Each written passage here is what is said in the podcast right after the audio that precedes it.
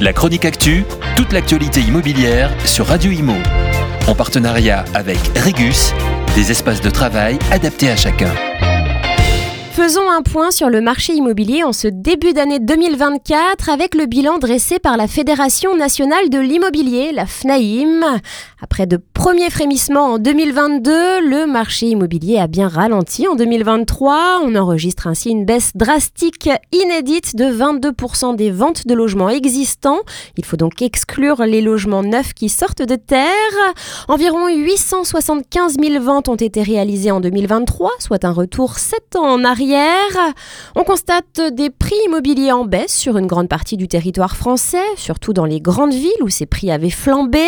À Paris, par exemple, les prix repassent sous la barre symbolique des 10 000 euros le mètre carré, avec une moyenne de 9 966 euros le mètre carré, soit une baisse de 5,7% sur un an et de 7,7% sur deux ans.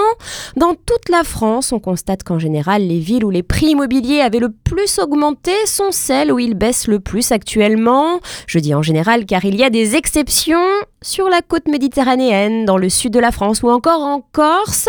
Des villes comme Perpignan, Montpellier ou Nice par exemple résistent avec des prix immobiliers toujours en hausse de 1 à 3% Un petit mot sur les professionnels maintenant. En 2023, selon la FNAIM, le marché de l'immobilier représente environ 150 000 emplois en comptant les salariés et les agents commerciaux. 62% de ces 150 000 sont des femmes.